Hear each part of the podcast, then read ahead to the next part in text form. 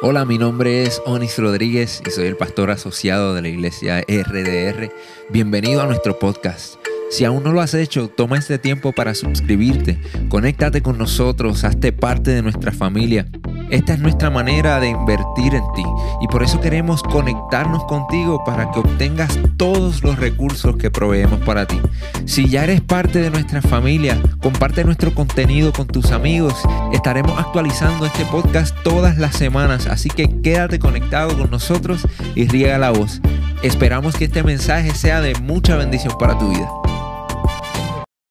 Hoy vamos a basar el mensaje en Job capítulo 3, Job capítulo 3, que lo van a ver en pantalla, verso 1 en adelante. Job capítulo 3, verso 1 en adelante. Dice así. Y exclamó Job y dijo, escuche bien, perezca, dijo él, el día en que yo nací. Este no es el Job del capítulo 1 ni del capítulo 2. Escuchen bien. El Job del capítulo 3 es un poco diferente a los primeros capítulos.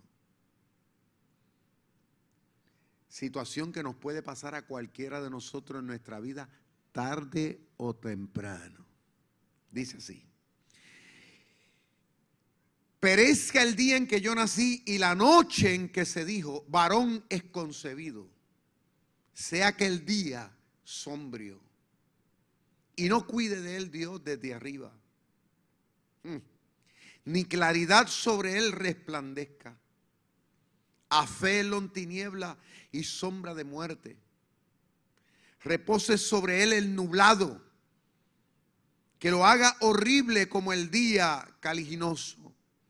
Ocupe aquella noche la oscuridad. No sea contada entre los días del año, ni venga en el número de los meses Oh, que fuera aquella noche solitaria, que no viniera canción alguna en ella. Maldígalan los que maldicen el día, los que se aprestan para despertar al leviatán. Oscurezcanse las estrellas de su alba y espere la luz y no venga, ni vea los párpados de la mañana por cuanto no cerró las puertas del vientre donde yo estaba, ni escondió de mis ojos la miseria. ¿Por qué no morí yo? Dijo, en la matriz, o sea, en el vientre. O expiré, o sea, morí al salir del vientre. ¿Por qué me recibieron las rodillas? ¿Y a qué los pechos para que mamase? Pues yo ahora estaría muerto, dice, y reposaría, dormiría, y entonces tendría descanso con los reyes y con los consejeros de la tierra que reedifican para sí ruinas, o con los príncipes que poseen oro, que llenaban de plata sus casas. ¿Por qué no fui escondido como abortivo? Dijo. Una palabra fuerte. Como los pequeñitos que nunca vieron la luz. Allí los impíos deja de perturbar. Y allí descansan los que, los que, los de agotada fuerza. Allí también reposan los cautivos, ni oyen la voz del capataz. Allí están el chico y el grande, el siervo, el libre de su Señor. ¿Por qué se da a luz al trabajado?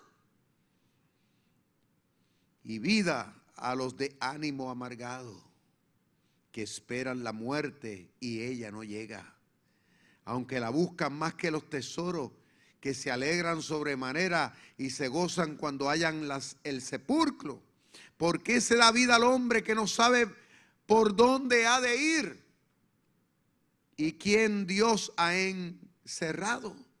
Pues antes que mi pan viene mi suspiro y mis gemidos corren como agua, porque el temor que me espantaba me ha venido y me ha acontecido lo que yo temía.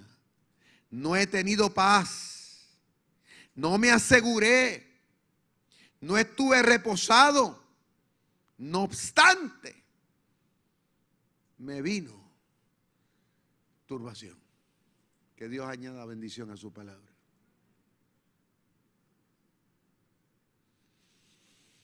Yo lo único que puedo decir es wow. Al escuchar estas palabras de parte de este hombre llamado Job. La mayoría de nosotros nos gusta leer los primeros capítulos, el primer, segundo capítulo son maravillosos. Que el momento cuando Dios declaró una palabra maravillosa acerca de quién era Job. Luego vino Satanás y le dice a Dios, lo que pasa es que tú has bendecido a este hombre en sobremanera y por eso es que el hombre te es fiel, por eso es que él es íntegro, por eso es que el hombre, ¿usted me entiende? Eh, está comprometido.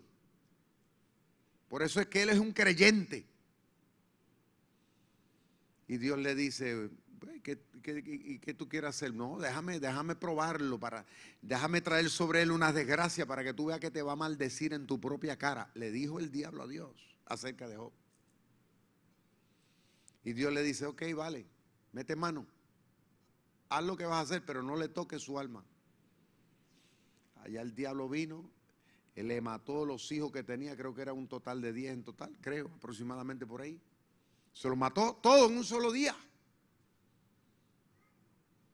Ahora, uno lo dice así con la boca, pero eso vivirlo no es fácil. Yo no hubiera querido estar en los zapatos de él tampoco. Y estoy seguro que usted. Además de eso, todo lo que tenía, que era un hombre muy rico, tenía muchísimos animales, vacas, tenía ovejas, tenía camello, tenía burro. Bueno, ¿qué no tenía Job? Dice que no había un hombre como él en todo el oriente. Dios lo había coronado, lo había posicionado, porque Dios le había dado la capacidad para negociar. Era un hombre habilidoso y supo hacer las cosas y la hizo bien y Dios lo honró. Porque encima de todo eso, cuando usted lee el contexto, dice que Job era un hombre que estaba metido literalmente con Dios sea, no era broma. Era un hombre de oración, era un hombre que ayunaba, era un hombre, usted me entiende, que buscaba su propósito en Dios. Pero dice que ese mismo día Satanás trajo a los enemigos, se robaron todo, mataron a los esclavos y como le dije, le mató todos los hijos y encima de todo eso también le trajo una desgracia en términos de lo que es la salud, le trajo una sarna maligna que podríamos compararlo tal vez con un cáncer en la piel. Aproximadamente lo podríamos comparar con algo así. Porque el hombre se tuvo que quitar la ropa, tuvo que tirarse en ceniza. ¿Por qué? Porque supuraba. Y lo único que le aliviaba un poco eso era la ceniza. Porque usted sabe que la ceniza se impregna y comienza entonces, y, lo que hace es que, que, sirve como si fuera una esponja. Y el hombre se rascaba, dice, con pedazos de barro, porque encima eso una piquiña tremenda desde la coronilla de la cabeza hasta la planta de los pies. O sea, le mató los hijos, le quitó su riqueza, le quitó todo y encima de eso la enfermedad. O sea, ¿qué más le pudo haber venido a Job? Y todo esto en un solo día. Que no estamos hablando que fue una cuestión de un proceso de, unos meses, de unos años, no, fue en un solo día. O sea, el hombre era un hombre, vamos a decir, eh, coronado, bendecido, estaba por encima de todo. Hoy y mañana era el hombre más pobre de la tierra y el más desgraciado del mundo. Así. Ahora usted dirá, pastor, pero yo no sé si yo tenga la capacidad de enfrentar eso. Pues yo tampoco. Yo no sé. Porque una cosa es decirlo y otra cosa es vivirlo, ¿sabes? Porque hay gente hoy día que se son, ellos se abren, se llenan la boca y pues se creen tan, pues, porque claro, cualquiera que está bien y que está, que no le dé una uña, yo puede decir, ah, yo amo a Dios, y yo no, conmigo, eso no. Ajá, me lo como vivo yo, acho. Hay gente así que son parejeros, con la boca se, se comen el mundo, pero hay que estar en esa prueba para uno, para uno saber la verdad. Todo esto le sobrevino en un solo día. Dios le dio permiso a Satanás para zarandearlo literalmente. O sea, para, para cuando tú con un, árbol que tiene fruto, usted lo mueve así hasta que, para que caiga todo lo que tiene. Eso fue lo que hizo el diablo. El diablo se le encaramó encima y, le, y lo sacudió de tal manera hasta que lo dejó sin nada. Y encima de eso, su amada y querida esposa se le acerca y le dice, ay, mi hijo, ya para lo que te falta, maldice a Dios y muérete. Mire, alaba lo que Él vive. Para lo que te queda ya. Y, él, la mira dentro de todo y le dice, oye, pero tú hablas como una mujer fatua, hablas como una mujer que nunca has conocido a Dios. Fíjate la palabra que le dice a su esposa, hablas como una mujer que nunca has conocido a Dios.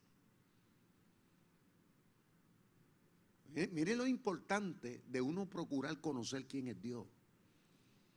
Eso fue lo que hizo, eh, fue el turning point, eso fue el eje en el momento más crítico de la vida.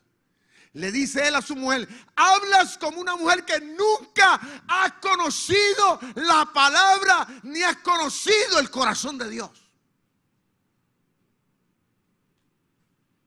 Hablas como una come banco. Y Job le dice a la mujer, yo salí del vientre nu. Fíjate en lo que él se consoló, porque él se consoló en eso. Yo salí del vientre de mi madre, salí en nu, salí sin nada. Y así voy a volver. Jehová dio, Jehová quitó, si él le plació quitarme todo, pues sea su nombre glorificado. Fíjate que lo dijo, y lo dijo con las muelas de atrás. No crean ustedes que lo dijo así tan fácil, tan poéticamente, hablando con una sonrisa en la cara. No lo crean. Yo estoy seguro que lo dijo y lo dijo con suspiro y con sufrimiento del corazón. Jehová Dios y Jehová quito sea su nombre glorificado. Pero lo cierto es que ahora nos encontramos en el capítulo 3. Pero ahora estamos leyendo a un Job distinto. Y uno se preguntaría, ¿qué fue lo que pasó a este hombre? No sé si usted lo ha pasado, yo he conocido gente en las iglesias, sí, que llegan al Evangelio y, están bien, gozosos, están viviendo su fe al máximo y Dios los está bendiciendo y coronando, pero no, no, no tan bien le llegan las pruebas a su vida y comienzan ¿no? los ventarrones y las situaciones y entonces ahí como que se tuercen y como que ya pierden el norte y como que no, se logran entender. ¿eh? Y, de repente como que tú dices, wow, y uno se asombra. Yo me he asombrado después. Hay gente que yo lo he, oído, lo he escuchado hablar y hablan como personas que nunca conocieron a Dios. Actúan como que nunca hubieran conocido a Dios. Y a mí mismo me ha sorprendido. Gente que han dado clase, que han predicado, inclusive que han predicado la palabra, gente que ha enseñado la palabra, gente que han ocupado posiciones en iglesia. Y uno dice, ¿qué, qué le pasó?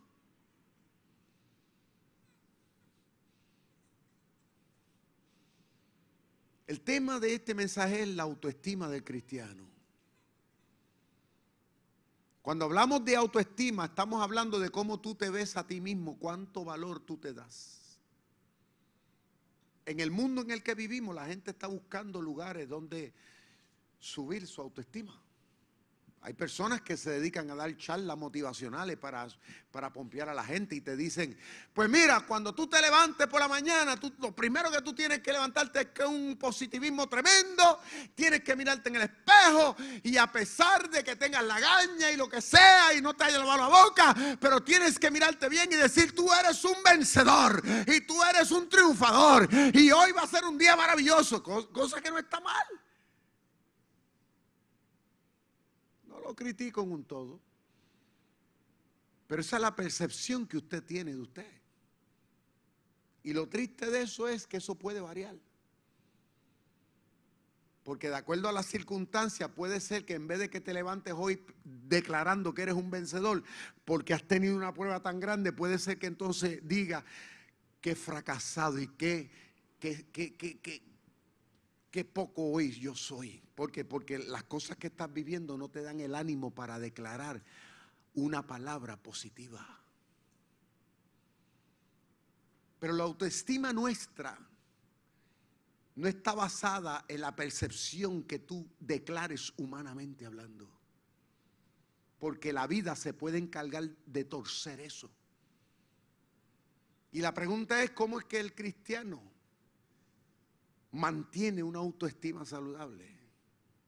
Pues tú y yo la mantenemos única y exclusivamente cuando tú y yo nos metemos a conocer al Dios que inspiró este libro que está aquí que se llama la Biblia. ¿Eh? Hay que conocerlo.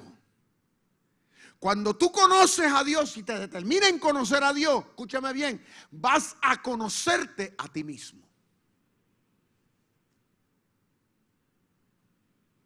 Cuando tú conoces el amor que Dios, del, del Dios de este libro, tú nunca vas a pensar de ti como menos. ¿Por qué? Porque te vas a convencer de que el Dios de este libro te tiene esculpido en la palma de la mano, aunque pases por el Niágara en bicicleta.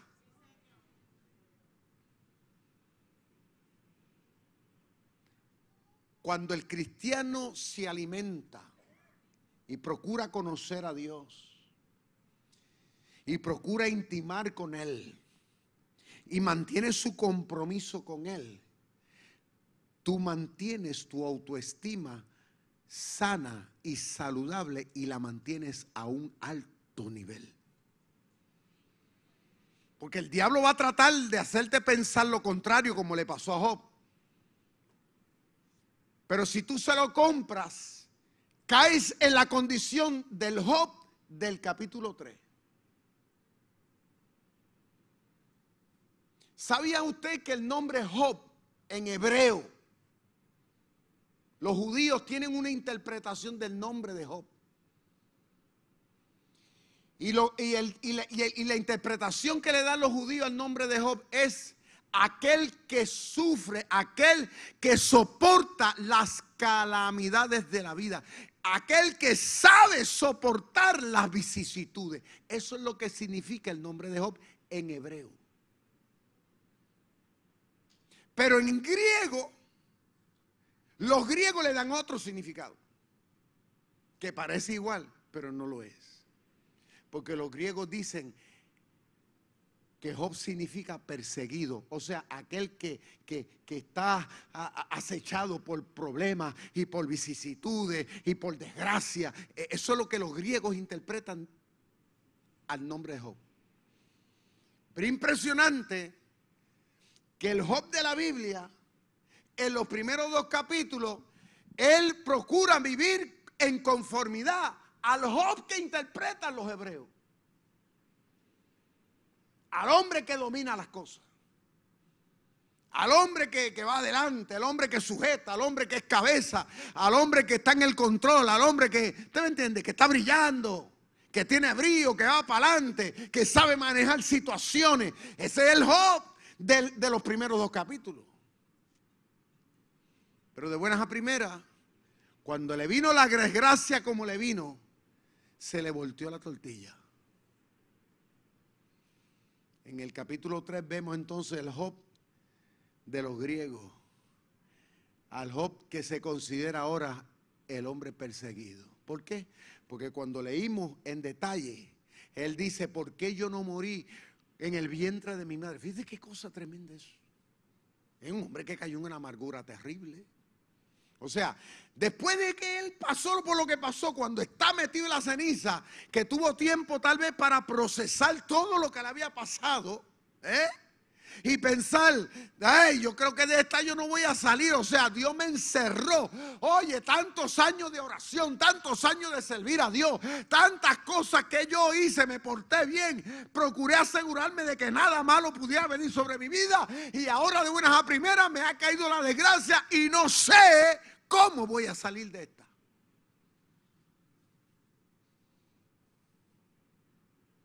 El hombre entonces comenzó a ver a Dios como un enemigo como el Dios que le está pagando mal, como el Dios injusto. Él dice, ¿por qué no morí en el vientre de mi madre? ¿Y por qué le mamé los pechos a mi madre? ¿Y por qué se hizo fiesta el día que yo nací? Hubiera, hubiera, hubiera, hubiera habido un velorio el día que yo nací, dijo. Hubiera caído yo entre los niños que nacen abortivos. Ese.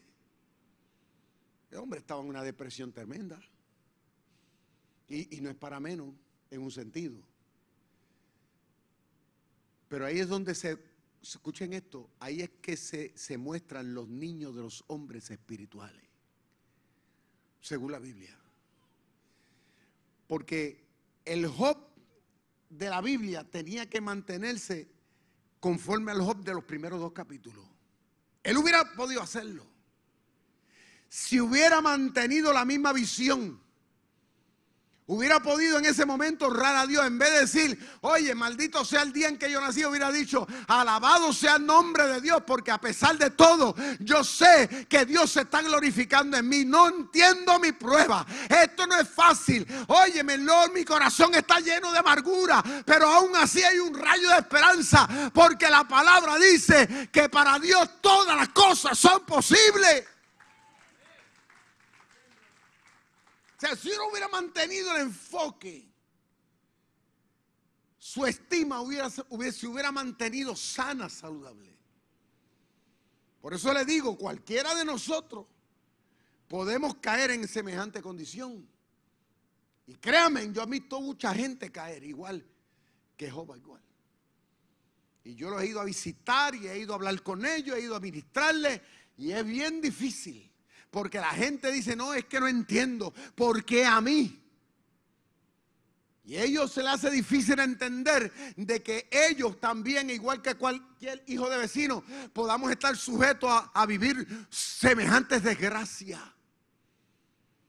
Pero la diferencia estriba, mis queridos hermanos, que cuando tú y yo nos alimentamos como ya les he dicho, y mantenemos sano nuestra autoestima a través de los ojos de Dios, a través de lo que Él ha hecho, tú y yo nos vamos a mantener en el control y nunca seremos controlados por las circunstancias. Es lo que hace la diferencia. Ahora hay un detalle que yo encontré aquí, que me llamó mucho la atención. Y fue que los propios amigos de Job, aquellos que se creen, ¿verdad? Muchos decimos, ah, esos no eran amigos, nada. Pero fíjese, ellos dijeron unas cositas que a juicio eran una verdad. Y dijeron acerca de Job, y está en el capítulo 4, lo pueden buscar ahí conmigo, versículo 3 en adelante. Fíjense lo que ellos dicen acerca de quién era Job. Verso, verso 3 del capítulo 4 dice, he aquí, le dicen a Job, tú enseñabas a muchos y fortalecías las manos débiles. Al que tropezaba enderezaba tus palabras y esforzaba las rodillas que decaían. Mas ahora que el mal ha venido sobre ti, te desalientas. Ah. Son los amigos le están diciendo a Job. Oye, brother, antes tú eras un cristiano que estaba metido bien con Dios y tú le ministrabas a la gente, animabas a los demás, corregías a los demás. Y ahora que te ha venido a ti la desgracia, ahora te estás colgando. Es lo que le están diciendo. Y dice, verso 6, en verso 5, y ahora que el mal ha venido sobre ti, te desalienta y cuando ha llegado hasta ti te turbas. ¿No es tu temor a Dios tu confianza? ¿No es tu esperanza la integridad de tus caminos? Fíjate que los amigos de Job estaban convencidos de que ese Job del capítulo 3 no era el Job del capítulo 1 y del capítulo 2. O sea, que nuestra familia y nuestros amigos, ellos están pendientes a cómo nosotros reaccionamos en los momentos cuando nos vienen las pruebas en la vida. Muchos de nosotros en el trabajo somos, wow, tremendo, poniendo a Dios por delante, como se supone que tiene que ser. Y a nuestros hijos, a la mujer, a la familia, a los vecinos, Cuando vienen las cosas, las pruebas, vamos allá, oramos con ellos, les ministramos, estamos ahí, mano a mano, no te apures, mire, todo lo podemos en Cristo que nos fortalece. Pero el día que nos viene la sombra y la desgracia, en la vida de muchos el panorama cambia. Porque ahora nos tocó a nosotros. Y los amigos de Job le dicen, pero no eras tú el que inspirabas a otro. El que motivabas a otro con tu forma de vivir, con tus palabras, con tu, con tu fe. No, no traías a otro ese sentido de esperanza. ¿Eh? O sea, la forma como nosotros nos vemos no, puede estar basada en, en el yo nuestro. Porque eso puede cambiar de buenas a primeras. Tarde o temprano puede cambiar y puede cambiar bien desastrosamente. Porque no se trata de cómo tú te ves a ti mismo. No se trata de eso. Se trata de cómo tú y yo nos vemos a través de los ojos de Dios. Y eso lo vamos a leer ahora en Efesios capítulo 1, verso 3 al 14. Hay unas palabras aquí dichas por el gran apóstol Pablo que yo quiero utilizar aquí para que nosotros veamos cuál debe ser la visión suya y la visión mía. Dice así.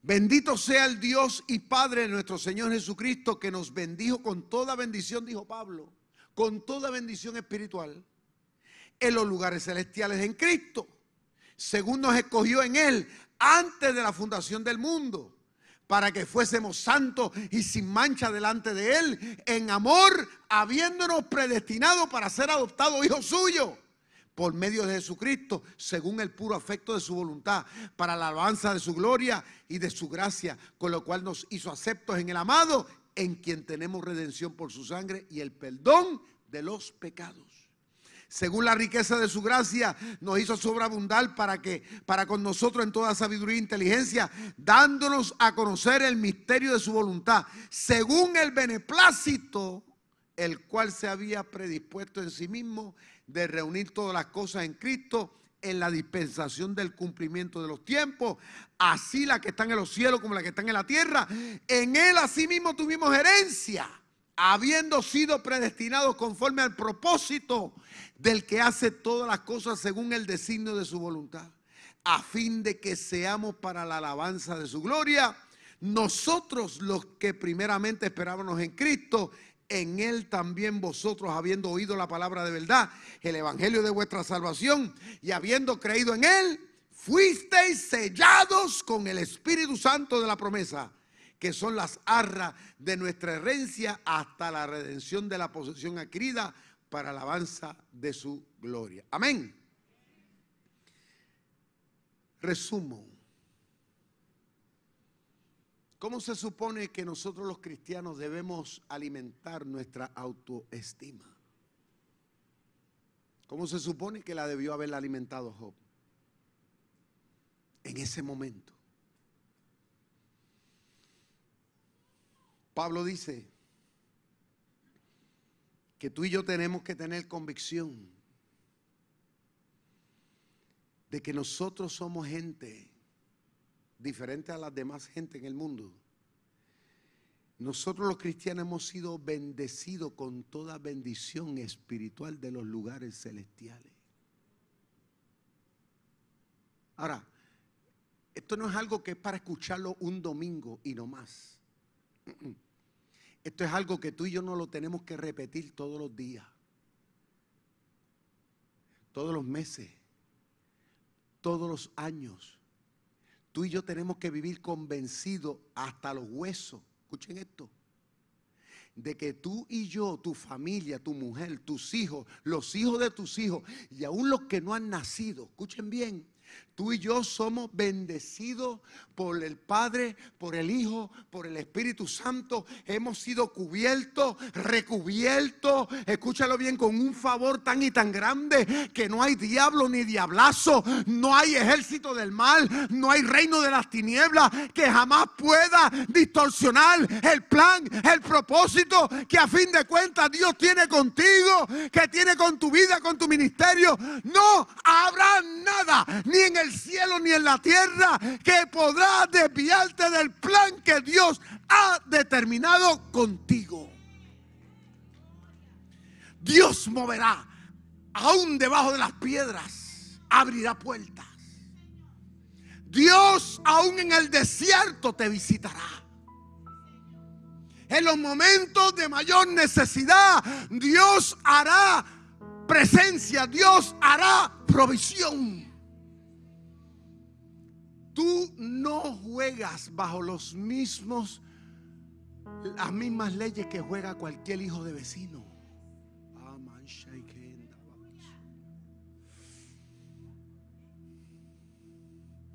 Nosotros no jugamos con las mismas reglas que juega el mundo. Las reglas sobre nosotros vienen de arriba. La Biblia dice que podemos encontrarnos solo físicamente, pero Dios dice, yo siempre estaré contigo. Cuando el rey Balac mandó a buscar a Balaam para maldecir al pueblo de Dios que estaba en el desierto. Dice que trajo a aquel profeta y le dice, te lo he traído para que lo maldiga, lo maldiga. Y cuando dice que Balaam se miró, lo miró bien a las tiendas del, pueblo de Dios, aleluya, reposando así en sus tribus, le dice al rey Balac, ¿cómo yo podré maldecir a quien Dios ha bendecido? No hay forma de que Dios se le ponga en contra. No hay forma de que caiga sobre ellos la desgracia y que los pueda desviar de su propósito. No existe, dice Pablo en Romanos capítulo 8, ni diablazo que pueda en contra de nuestro Dios. El diablo ni el demonio puede más que nuestro Dios.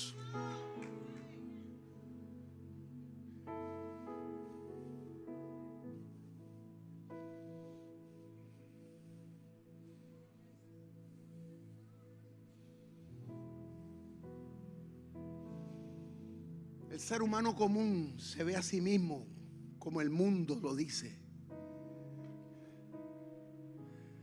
Tú te tienes que ver con los ojos de Dios.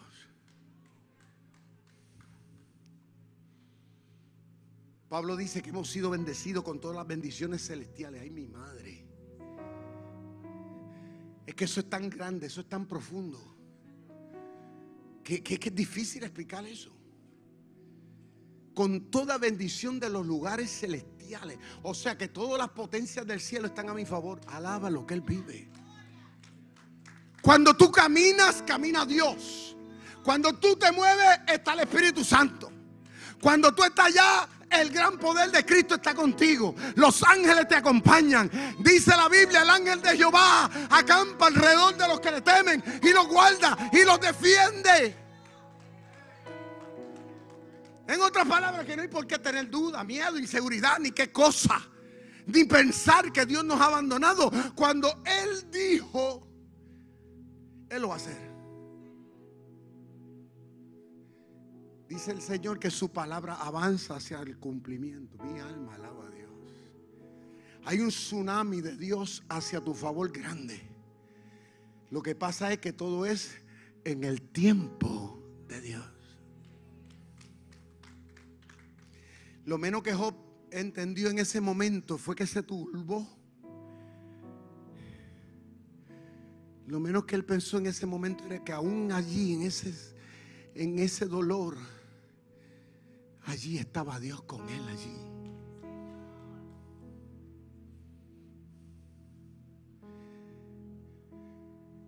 Él se quitó los espejuelos de Dios y se puso los espejuelos humanos, el hombre perseguido y comenzó que yo y yo, y este es mi dolor, y este es mi carga, y este es mi problema, y esta es mi crisis, y esta es mi enfermedad, y esta es mi situación, y esta es mi desgracia. Mire, hermano, yo he aprendido en la vida que el cristiano no puede casarse con eso. Porque no se trata de tu problema. De ahora en adelante es problema de Dios. Los problemas tuyos son los problemas de Dios. Abraza eso y no lo suelte.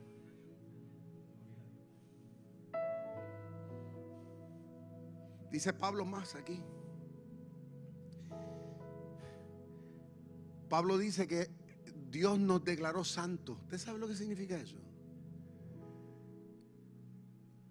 Eso significa que ante los ojos divinos, ante la ley de Dios, tú y yo somos propiedad de Dios. Somos parte del reino de Dios. Tú y yo somos ya perdonados. Somos parte del equipo. Nosotros no somos la contra. ¿Eh? Nosotros no, no somos enemigos, nosotros estamos a favor. En otras palabras, que Dios ahora está alineado contigo, aunque muchas veces no lo parezca y pareciéramos que estamos solos en esto y pareciera que no tiene sentido las cosas que pasan. Pero la realidad es que Dios está alineado. Escúchalo. Y Emma, y tú no eres el que guía, tú, tú eres el copiloto porque el que guía es Dios. Pero José turbó ahí turbó. Y yo me puedo turbar.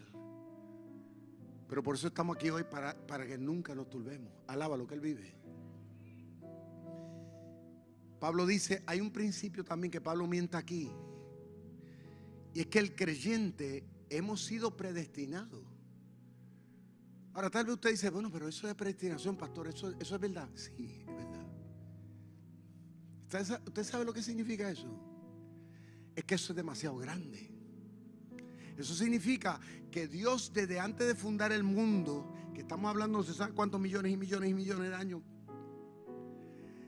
Dios en su corazón, ya Víctor Vázquez Toledo, el nombre suyo con apellido ya estaba en el corazón de Dios. Que cuando tú y yo vinimos a este mundo, no fue un acto incidental, sino que fue un plan de Dios que cuando tú y yo pisamos este mundo, lo pisamos porque Dios quiso que fuese así. Porque Dios ya había determinado un plan contigo y conmigo. Aunque a pesar de que han venido temporada difícil, pero Dios declaró de que a pesar de Él iba a estar ahí y te iba a guiar en el proceso y en los momentos de tu tubulación Él iba a estar contigo, a fin de cuentas que Él se iba a encargar de los pormenores para que tú vivas alabando y glorificando su nombre y vivas con tu frente en alto, siempre esperanzado y confiado de que eres un niño mimado de papá. Tú y yo somos predestinados. Diga, yo soy predestinado. En otras palabras, que en el lugar donde tú estás no es una casualidad. Es que Dios te quiso ahí. Usted no sabe los momentos que yo he pasado en mi vida, las situaciones que yo he pasado en mi vida.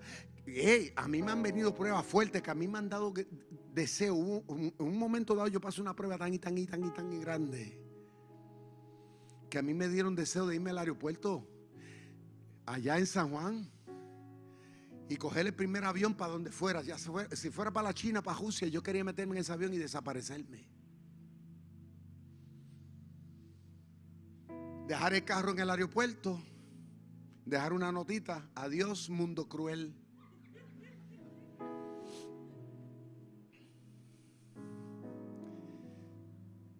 Y dedicarme a otra cosa. Ha habido veces en mi vida en que la amargura ha tratado de llegar a mi corazón, de pensar mal de Dios y decir, Señor, pero ven acá, la palabra dice tal cosa, que todo lo que pida, que tú lo vas a dar, ¿y por qué no se me da? Y yo que te he servido, que te he sido tan íntegro, ¿y por qué estas cosas? Y, a mí me han venido el deseo de pensar así y de, y de, y de actuar y de dejar todo y dedicarme a otra cosa.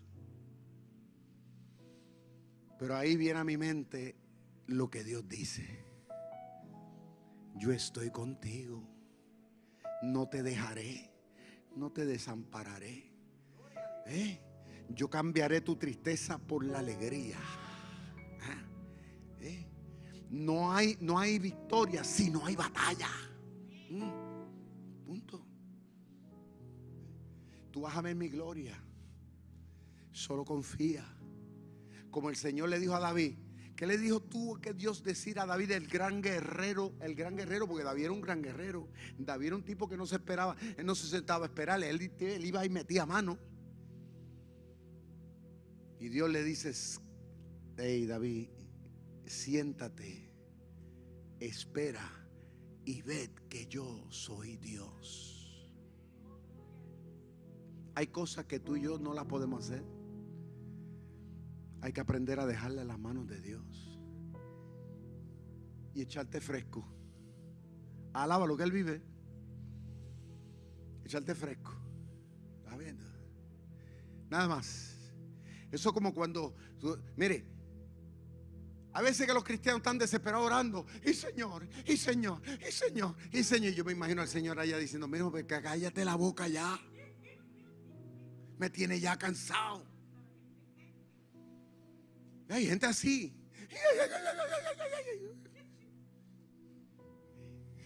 Y el Señor, yo me imagino el Señor ah, molesto ya. Oye, que yo iré a hacer para callarle la boca a este. Que yo estoy trabajando con eso, mi hijo. Tú no ves que estoy trabajando. Y es que nosotros queremos es que es ahora. ¿eh? Pero es que Dios tiene un tiempo, Dios tiene un momento para todo lo que Él hace. Pero lo grande, la magia de todo esto es, como dice el apóstol Pablo aquí, que tú y yo estamos dentro del propósito, dentro del plan. Y nada llega a la vida del cristiano por carambola. Todo es porque Dios lo permite. Es más, la vida de Job, el diablo le dice, pero es que tú tienes ese hombre cercado, protegido. nada malo le llega. Claro, porque Dios lo había cubierto y es que Dios nos cubre.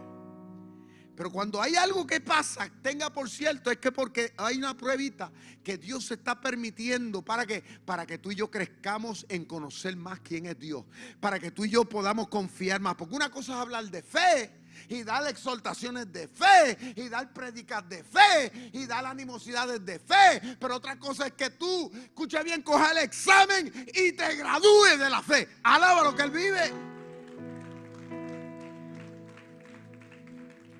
Una cosa es decir la otra confía en Dios y otra cosa es que tú digas yo he aprendido a confiar en Dios. Entonces, vemos al gran apóstol Pablo diciendo aquí que tú y yo hemos sido perdonados ya.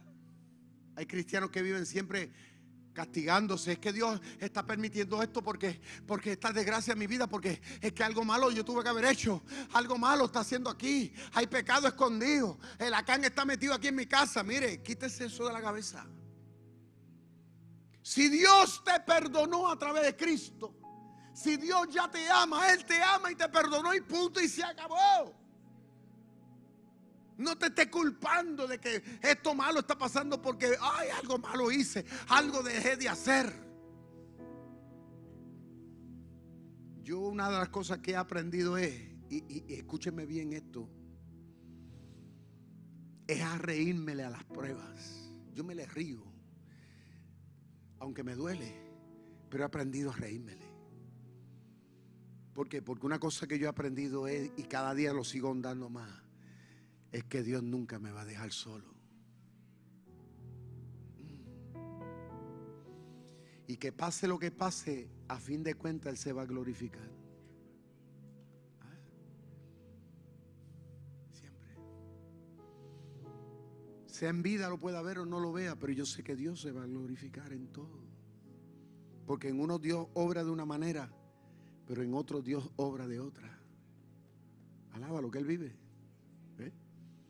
¿Cuántos están, ¿Cuántos están aprendiendo aquí principio en el día de hoy? yo, yo estoy aprendiendo principio aquí hoy.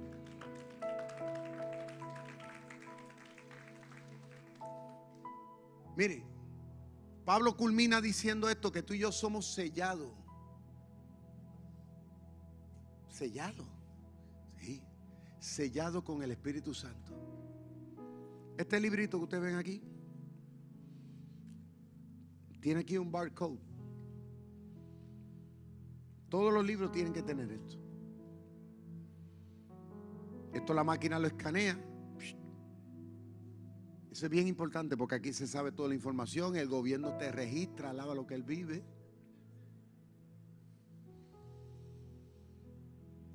El cristiano tiene un barcode. Ese barcode se llama el Espíritu Santo. Y cuando el diablo trata de escanearlo a usted, sale decline. El Señor le dice, con ese no te metas. Porque el Señor le dijo a Job, ok, zarandéalo. Pero le, le, puso, le puso una tranquilla porque le dijo, no le toque su alma. Mi alma alaba a Dios. Escúchalo bien, yo sé que Dios está hablando a mucha gente aquí, mucha gente que nos están viendo, que han perdido la, la esperanza y están a punto de nada. Escúchalo bien. Yo leí un libro hace muchos años, se llamó, se llamó eh, eh, Rescatado del Infierno, de un dominicano, que él nació y se crió en lo que es la brujería. Entonces él cuenta en su libro que cuando él nació literal, su madre da a luz a través de partera, lo paren en un centro de espiritismo. Y cuando lo toman así, lo dedican a las deidades y potestades espirituales negativas, o sea, al diablo. Y lo dedicaron para que él fuera un, de esos, un sacerdote y toda esa vaina, ¿no? Su mamá lo, lo, encaminó. Entonces él dice que cuando era adolescente, ahora me acordé el nombre, se llama Johnny Cabrera. Cuando lo, cuando lo llevan, el hombre que lo está, lo está discipulando, ¿no? Eh, su mentor, que él era un adolescente, le dijo, vamos para el cementerio, le dijo. Porque ellos sacaban hueso y todo para, para, para la brujería que hacían. Y mientras iban caminando, le dice, tú ves esa tumba que está ahí, sácale tal hueso y tal hueso. Aquella que tú ves allí, sácale tal hueso, tal hueso. A esta que tú ves aquí, sácale hueso, tal hueso, tal hueso. Pero le dijo, esa tumba no la toque. Aquella tampoco la toque. Saco los huesos aquí. Cuando llega, dice él en el libro, cuando él llegó a, a donde iban, él le dice al mentor, ¿viste? ¿por qué sacamos de esos huesos y aquellos no? Lo que pasa es que esos son tumbas de cristianos.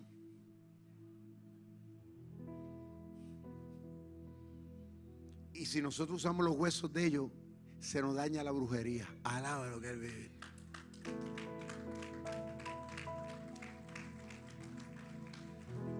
Esto pareciera un cuento, pareciera algo entretenido, pero le voy a decir algo, es una realidad. El cristiano está bendecido desde los huesos. ¿Eh?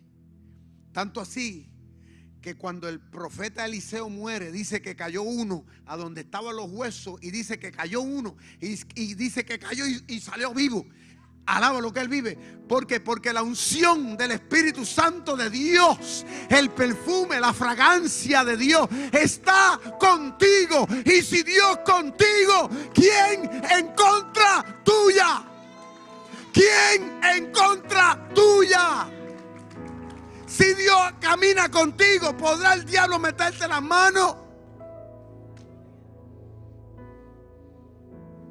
¿Sabe que con qué terminan los últimos capítulos del libro de Job? Terminan diciendo que Dios le devolvió a Job al doble de lo que le había dado al principio. O sea que si el hombre había tenido 25 mil cabezas de ganado, Dios le dio 50 mil. Alaba lo que él vive. ¿Eh? Si el hombre tenía 100 mil camellos, le dio 200 mil. La Biblia dice que Dios le dio más hijos y los hijos que tuvo la segunda vez eran más hermosos que los que había tenido primero. No habían hijas como las que tenía él.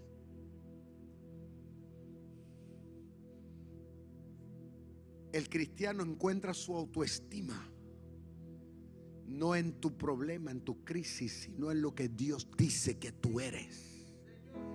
Y si Dios dice que tú eres su hijo, aunque estés pasando por el Niágara en bicicleta, Él te va a coronar. Porque mire lo que pasó con el hijo pródigo. Se fue, malgastó todo, llegó hecho todo un andrajoso. Y cuando llegó arrastrando el alma, el corazón y la vida, el padre lo recibió, lo abrazó, lo besó, le puso para atrás la vestidura y le puso el anillo y le dice, ¿sabes qué? Esta es tu identidad. Lo ha sido siempre. No es la que tú tienes ahora, es esta. Y le devolvió para atrás lo que tenía.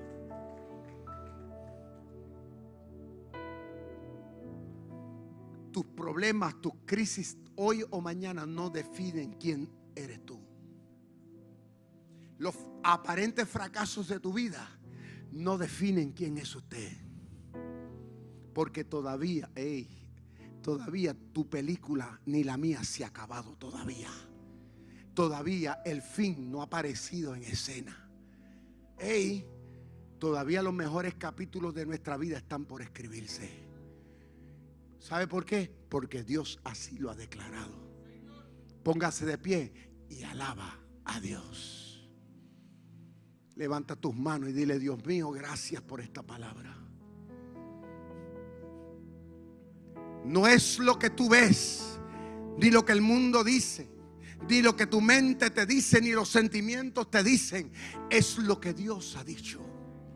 Es lo que Dios ha hecho. Cuando nosotros abrazamos eso y lo vivimos cada día, vamos a trascender en el tiempo. Las pruebas se nos van a hacer livianas. En todo tiempo mantendrás una alabanza en tus labios. Aunque muchas veces te salga de la muela de atrás, pero es una alabanza. Por eso dice la Biblia, dar, alaba, alaba, alaba a Dios.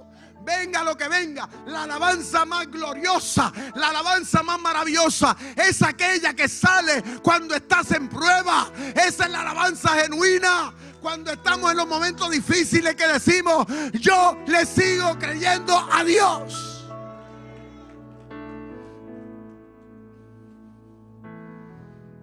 El diablo está ensañado en tratar de, de quebrantarte, en tratar de demostrarle a Dios que tú eres nada, que tú eres una persona que estás en los caminos de Dios meramente por un interés. El diablo quiere hacer entender eso a Dios. Pero ahora tú y yo tenemos que demostrarle de qué estamos hechos nosotros. Somos hijos del rey. Levanta tu mirada, levanta tu cabeza. Estás en las manos de Dios. Ríetele a las pruebas. Porque Dios está en el asunto. Mi alma alaba a Dios. ¿Qué Aquellos que necesiten la oración pueden pasar al altar rapidito. No tenemos mucho tiempo. Salga corriendo de tu banca y pasa para acá para el altar. Ven, va, pasa conmigo. Yo quiero orar. Vamos a orar juntos como hermanos, como amigos. Vamos a orar. Yo, yo siento en mi corazón esta mañana que pasen al altar aquellos que deseen estar acá conmigo. Hay, una química especial cuando uno pasa la yo, yo, yo no sé, esa ha sido mi experiencia, pero yo, yo te invito a aquellos que deseen estar aquí conmigo pásenme y levante sus manos. Matrimonios, familias enteras que quieran estar aquí, pasen para acá. Y dile, Señor, aquí estamos en el altar, papá. Presentándonos delante de ti, a esperar de ti lo mejor siempre. Nosotros vamos para adelante y no nos vamos a quitar. Sal corriendo para acá. Quieres entregarle tu vida al Señor, quieres desde hoy en adelante ver tu vida a través de los ojos de Dios, entrégale tu vida al Señor. Hombre, mujer que está aquí, joven, entrégale tu vida al Señor. Dile, mi, mi Señor, desde hoy quiero ver mi vida a través de tus ojos.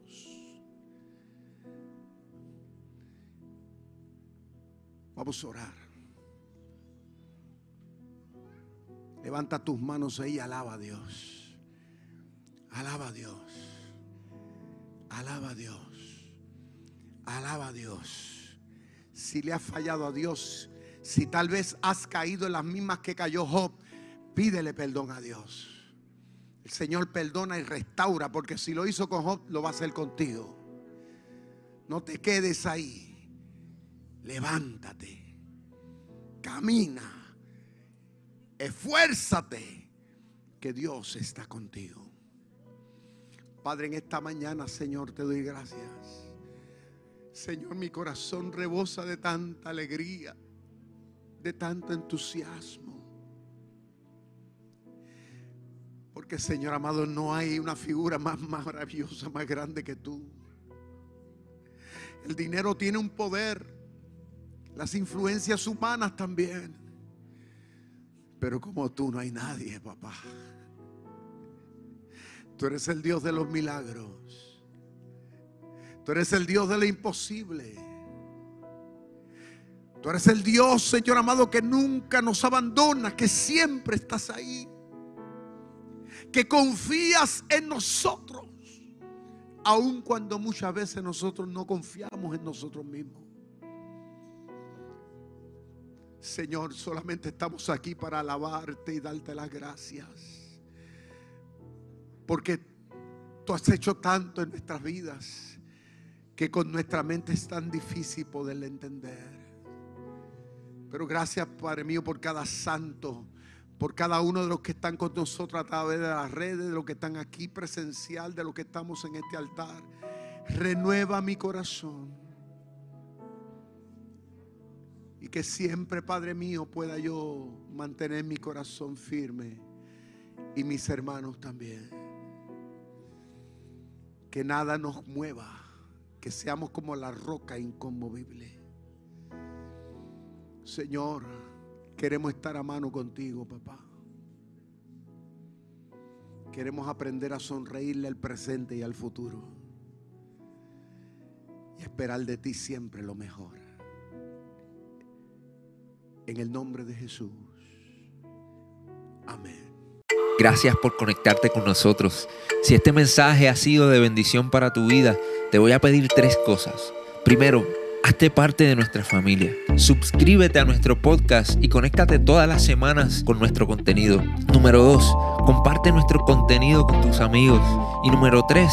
Considera la posibilidad de asociarte con nosotros. Si Dios ha impactado tu vida a través de este ministerio, ayúdanos con tus donaciones a continuar bendiciendo a mucha gente. Lo puedes hacer yendo a iglesiardr.com diagonal donaciones.